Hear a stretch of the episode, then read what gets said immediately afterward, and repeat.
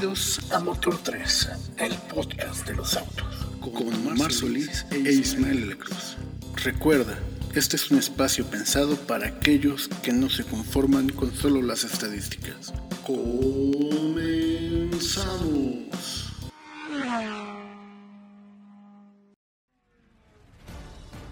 En este episodio continuaremos con la segunda parte de la época de Chrysler que comprende de 1987 hasta la fusión con Daimler-Benz.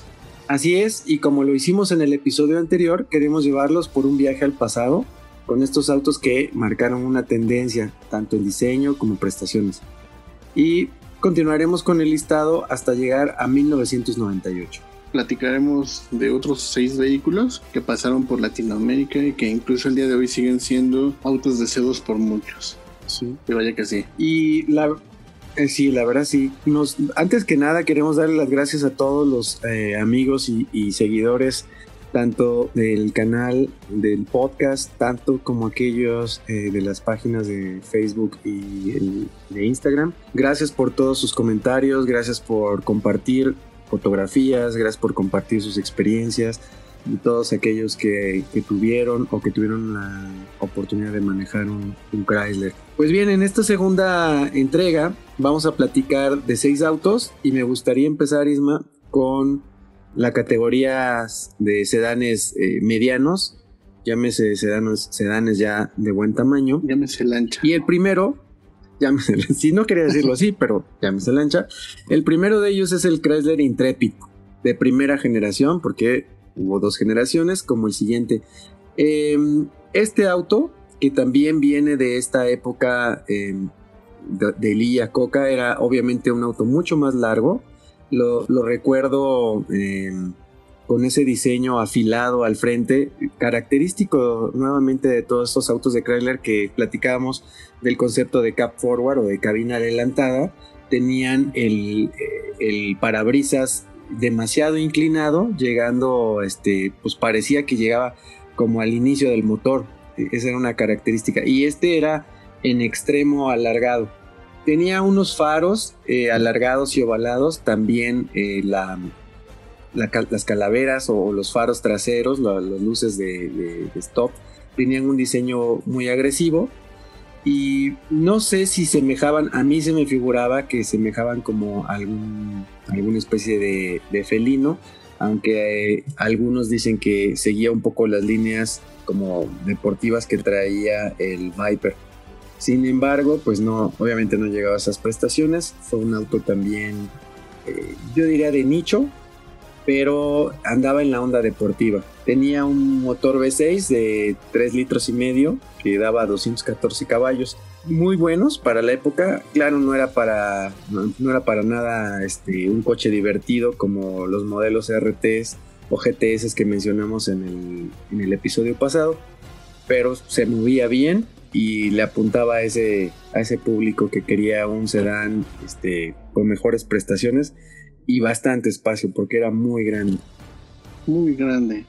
Bueno, yo creo que en los siguientes episodios hablaremos de uno de sus competidores, ¿no? Porque fue como que la época donde salieron estos sedanes con motores grandísimos, muy amplios, una cajuela amplísima, no menos de, o sea, siempre eran V6 o V8. Sí, eran, eran sedanes para el mercado americano. Eh, probablemente muchos de estos no se vendieron fuera de América, ¿no? En México, por la cercanía y porque hay un público que siempre también le gustaba de, vehículos de este tamaño, pero es muy probable que estos modelos se hayan vendido más en, Estados Unidos y Canadá, que era para donde estaban dirigidos.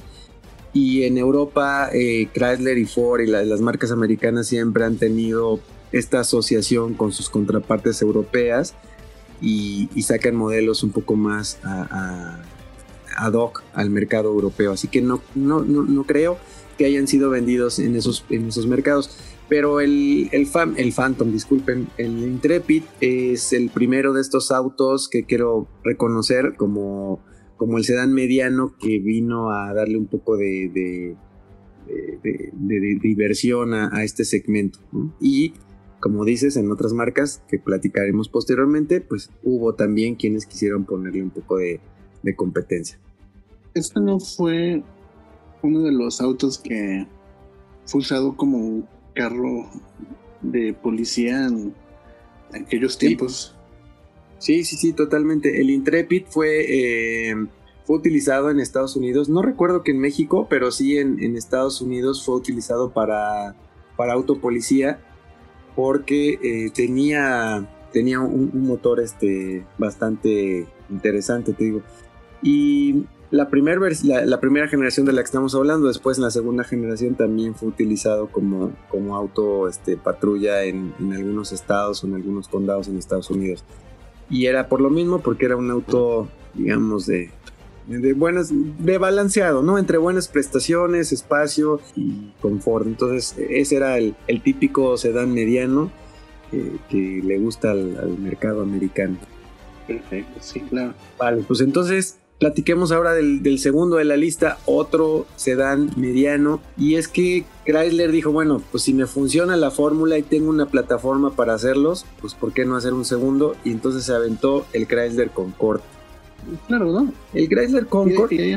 perdón, antes de que de continuar, pues no es la única marca que ha hecho eso, ¿no? De, mira, yo tengo esta línea, me funciona, pues vamos a hacer otro. Sí, total, el, el, el Concorde uno podría pensar, bueno, si está toda la, gama de autos compactos que estaba teniendo buen éxito y que se vendía en México y en América Latina, pero los americanos este, sacaron un nuevo, un nuevo sedán mediano, que este, como en la mayoría de sus casos, era la versión, digamos, lujosa, la, versión que iba un poco más al, segmento más alto. Tenía un, motor eh, prácticamente igual, tenía un motor V6 de 3.5 litros, pero eh, no tenía las mismas prestaciones del Intrepid. Este solamente llegaba a los 153 caballos de fuerza y era pues un auto, digamos, de, de, super lujo. Lo, que lo que Chrysler en esa época quería transmitir era pues, la bonanza americana que le ha gustado, ¿no? Y el sedán era como esa, ese, ese tipo de carro, carro que reflejaba estatus tenía unos faros en esta primera generación, que es de la que estamos hablando, tenía unos faros, a mi parecer, que simulaban a los del Phantom, eh, tenían unos faros delgados y traía ya algunos eh, ayudas y computadoras de viaje mucho más elaboradas que, que las que trajeron los primeros modelos como el Spirit, el Phantom y el Shadow. Evidentemente ya el Concorde, el escalón de precios era muy arriba y daba para poder meter esto. Era evidentemente un sedán igual de grande que el Intrepid, pero piel por todos lados, cromo por todos lados, colores metálicos y dorados como le gustaba hacerlos a Chrysler en esa época. Y bueno, pues ese era el Concorde. No sé qué, si tienes algún recuerdo de estos dos coches. No, ninguno. El único recuerdo que tengo de estos dos coches es en Need for Speed, en Demos Wanted. No, miento, en Hot Pursuit eran autos de policía. Sí, el, Intrepid sí. El, Concorde no creo que lo hayan utilizado de policía. Porque tenía un poco, repito, el motor no tenía las mismas prestaciones. era más lento. Era un poquito más lento. Estaba más enfocado al, al confort y todo eso. Pero pues ya, repito, este, para lo que traían, ya traían temas de de navegación, cambiador de CDs y todas las cosas que empezaban a salir en esa época eh, noventera. este auto salió en 1993, así que pues bueno, eso, lo, eso es lo que hay. Algunos todavía Concords por ahí estaban, era un, era un coche que tenía una línea bonita. Sí, bastante. Yo creo que, bueno, perdón, creo que aquí fue parte donde se empezó a meter al mercado policíaco, ¿no? Este, Chrysler o dos, como le quieran llamar. Sí, hay una, a mí me, bueno, yo creo que a muchos nos ha tocado ver cómo generación tras generación, eh, sobre todo en, México, no, no podría decir en todos los países, pero en México y en Estados Unidos, esta asociación a autos medianos de las marcas Dodge o Chrysler, que son utilizados en las como autos patrulla. Tiene que ver un poco porque pues tienen este tema de unas buenas prestaciones y buen desempeño y no son autos, digamos, de, alto precio. Y ahí es donde encuentra siempre Dodge esa balanza. Y así han pasado, yo creo, décadas. Empezaron tal vez incluso antes del, del Intrepid, es este, por muchos autos Dodge o Chrysler que han sido utilizados. Sí, mira. Bueno, pues vamos, vamos con el siguiente y el tercero, el tercer sedán mediano de esta lista, por si dos no eran suficientes, el Chrysler LHS de primera generación. Es otro auto mediano que en su primera generación tenía una personalidad propia, salió en 1994, ya para la segunda generación compartió plataforma con el Concorde de segunda generación básicamente, pero en, el, 1994 este coche eh, también era un, auto bastante grande, eh, con otro motor similar V6 de 3.5, sí tenía el caballaje que traía el, Intrepid. Como era un modelo más nuevo, este ya venía con un motor eh, de doble válvula, traía 24 válvulas bueno, básicamente era lo que salió como el nuevo New Yorker. Traía esta característica de que el poste C en la parte de la cajuela estaba muy marcado, ¿no? Es el, ángulo de 90 grados, ese poste vertical y una cajuela inmensa. Este auto, el, el Chrysler LHS, a mí me pareció siempre que compitió con el Gran Marquis era, tal vez ya competía no como auto mediano, sino como auto grande. Y competía con el, con el Marquis, tenía igual eh, muchas eh, innovaciones para la época. Eh, si el Concorde no era suficiente, pues este traía todavía, todavía más.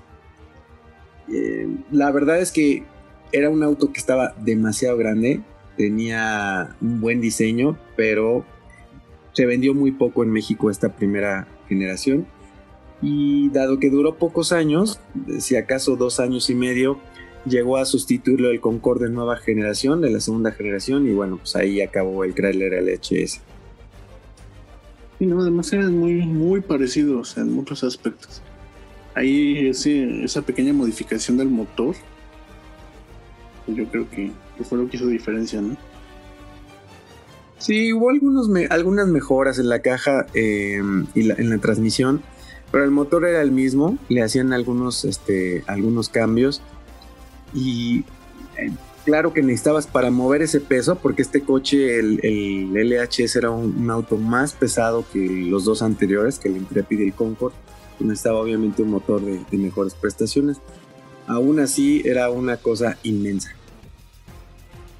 Vale, pues entonces me gustaría llevar con un giro no de 300 o de 180 grados, pero sí irnos a la recta final, los últimos tres modelos que aparecieron en 1995 y que se produjeron los dos primeros por cinco años aproximadamente y el último de ellos eh, guerrero de muchas batallas que se vendió al menos en el mercado latino por 10 años. Platícanos, Isma. Pues vamos con el Chrysler, el Cirrus, ¿no? Ok.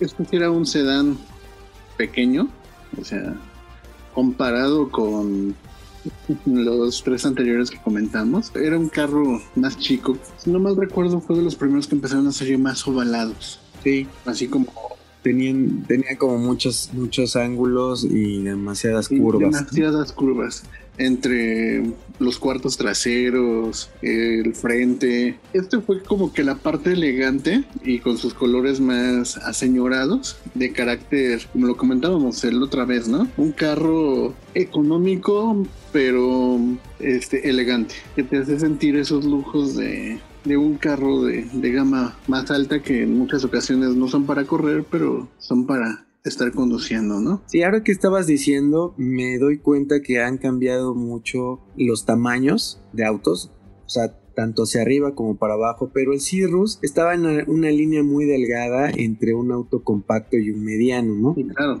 Podría ser, podría ser que, entraba en una categoría de auto compacto, pues digamos para reemplazar al Spirit, que sería el, auto que vino a reemplazar pero tenía un, se veía un poco más amplio y más largo, que daba la impresión de ser un auto que le tiraba a ser un auto mediano, como ahora está haciendo por ejemplo Honda con el, con el Accord, que lo, lo llevó un poquito más arriba, sin embargo es el mismo chasis del, Honda Civic.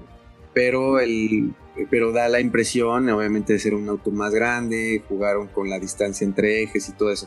Entonces el Cirrus y del que vas a hablar en, a continuación me parecen que son igual esos coches que eran compactos pero con un poquito más ah, tirándole hacia un auto mediano y que le traía ese lujo a la gente que pues, no podía tener el, en este caso un Concord o un LHC o si te ibas a otras marcas pues no podía tener un Marquis o qué sé yo.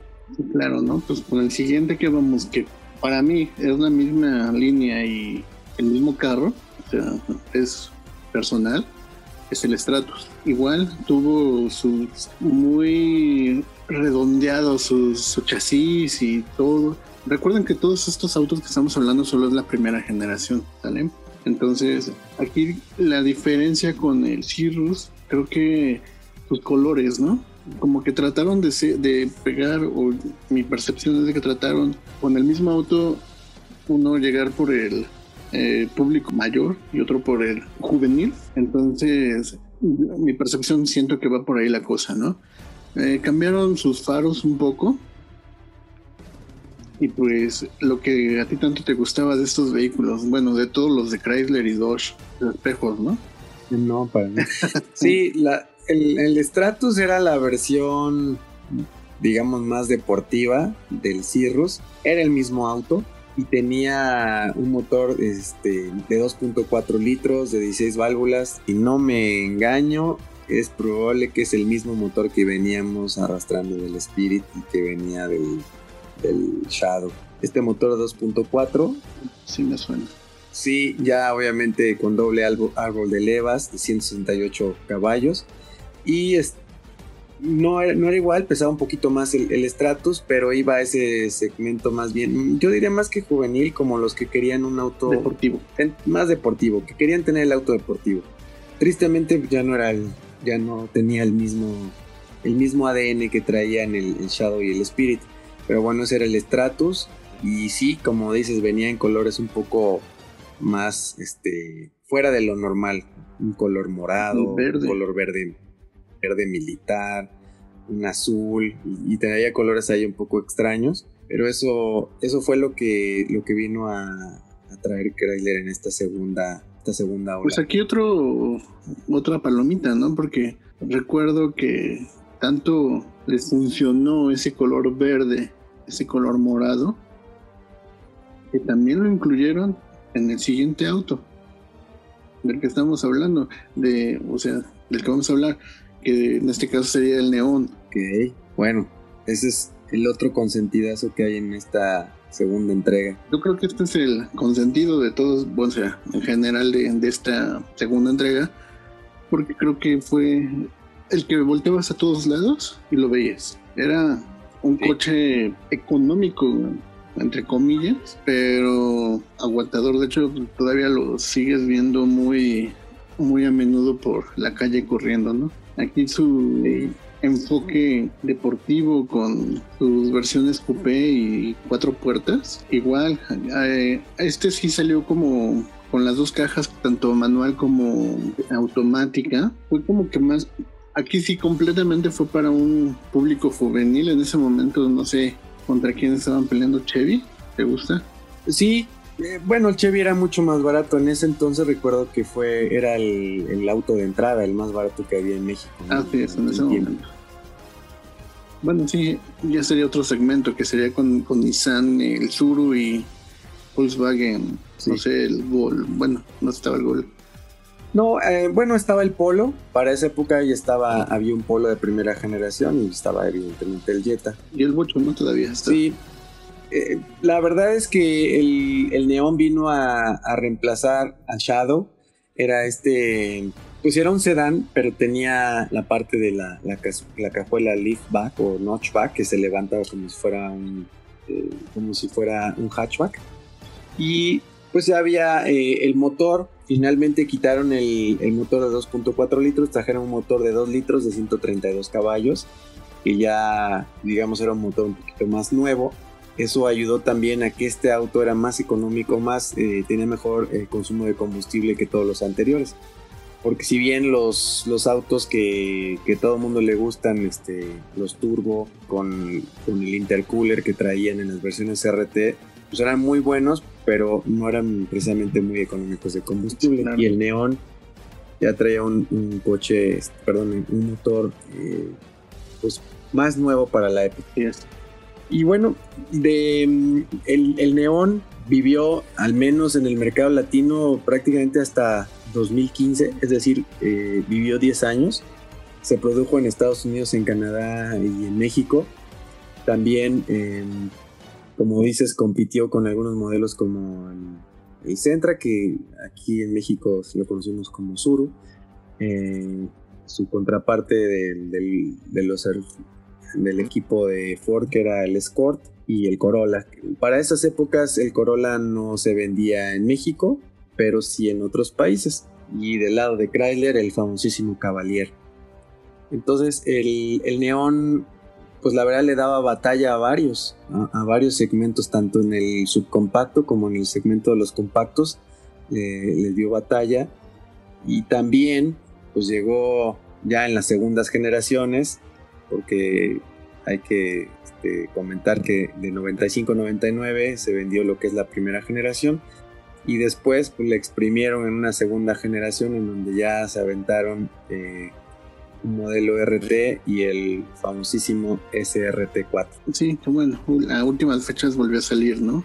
Como una edición especial de, este auto, al igual que el... Que ya no es, sí, y ya no es propiamente, bueno, es, es una es un auto de Fiat. Exacto, es lo que te iba a comentar, es un Fiat, pero tomando el nombre de, de él, ¿no?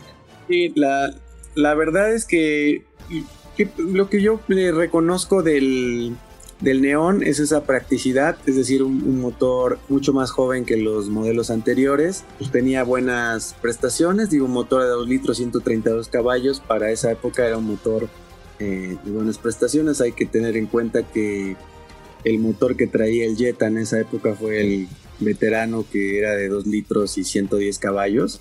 Traía obviamente más torque, pero mm, la verdad este era un motor mucho más veterano que el que traía ya Chrysler con el Neon para esa época. Pues también perfeccionaron la caja, la caja automática no, no, no, dio ningún problema y la manual pues ni se diga eran eh, cajas de G-Track que, funcionaron muy bien, por lo tanto el neón pues fue un éxito. aquí en México igual la planta de Toluca eh, fabricó el neón por, por muchos años. Así es. Con este último auto, amigos, queremos eh, cerrar con broche de oro la entrega, la segunda entrega de este listado, de este recorrido, viaje por el, por el pasado, por la, eh, la historia acerca de esta segunda etapa de Chrysler o este segundo viento que tomó de la mano de, de Lilla Coca, que platicábamos, este persona que fue un visionario y que los llevó a pues, pues prácticamente a un, a un renacer después de la, de la fusión con American Motors. Nos gustaría saber qué, qué opinan ustedes, sobre todo aquellos que, que, tuvieron un Neón, que tuvieron algún Cirrus o algún Stratus. Compártanos sus experiencias, díganos si creen que, que dan la misma talla y están al nivel del, del Shadow, del Spirit, del Phantom. ¿O qué consideran ustedes que, que se perdió en la esencia en esta segunda etapa? Claro, también se nos gustan compartir fotos para que la publiquemos de los autos, también son bienvenidas. Claro, claro, nos ha sorprendido la verdad la cantidad de comunidad que hay alrededor de Chrysler, Dodge y Mopar, las marcas del grupo. Y hay muchísimas eh, asociaciones, grupos y una comunidad muy grande eh, de seguidores tanto de los modelos que hemos platicado como de modelos nuevos, así que eh, nos, sorprendimos de la respuesta y de la, de la cantidad de gente que nos ha platicado sus historias, así que bienvenidos todo lo que nos gusten compartir. Y estamos eh, preparando en el siguiente episodio eh, la contraparte, una de las marcas acérrimo rival de Chrysler, Así que preparen los oídos porque en el siguiente episodio vamos a platicar de la casa de al lado. Son dos casas, ¿no? De al lado. Son dos casas de la, digamos, la otra americana, una de las más emblemáticas del, mercado americano. Y por favor, no, no dejen de, escribirnos, darnos sus comentarios. Nos, nos, sentimos muy agradecidos por todo la, el apoyo. Un comentario. Creo que el neón fue la pauta, ¿no? De, de esa época, si no mal recuerdo, donde todo el mundo andaba con su estéreo a todo volumen en el auto. E, era un, era un coche que, este, como dices al inicio, era enfocado totalmente al mercado juvenil. Y por lo tanto, pues siempre traía, y hubo varias versiones también. El Shadow hubo, el Shadow, eh, digamos, del que platicamos en el, episodio pasado, hubo una versión que se llamó Juvenil Turbo, ¿no? Y el Neon vino a, cubrir ese nicho, que no tuvo las mismas prestaciones que el Shadow, pero insisto, un motor eh, más contenido, sí hubo una versión RT que no llegó a, tener las mismas, eh, digamos, el mismo seguido, cantidad de seguidores que como no tuvo el Shadow. Pero la versión SRT que salió ya en la segunda generación del Neon, pues bueno, ahí sí eh, fue, un auto de prestaciones diferentes. Y sí tienes toda la razón, sí había esa ese efecto de traer un neón y que venían este, las melenas o los manos saliendo y el ruido de los eh, de las bocinas. Creo que fue de los primeros que empezó a tener un buen de bocinas, un buen de bocinas. Así es. Pues muchas gracias a todos los que nos escuchan eh, del otro lado del micrófono. Gracias por, por sus comentarios, por sus, sus colaboraciones. No se pueden perder el siguiente episodio. Recuerden que estamos en todas las plataformas de podcast. Así que muchas gracias por su tiempo. Gracias amigos por estarnos escuchando. Seguimos invitando a que, les guste lo que hacemos, lo consuman para poder traerles aún más datos de autos. Si también quieren que hablemos de algún auto en especial, con gusto hacemos algo de, de esos autos. Bueno amigos, sería todo y hasta la próxima. Hasta la próxima.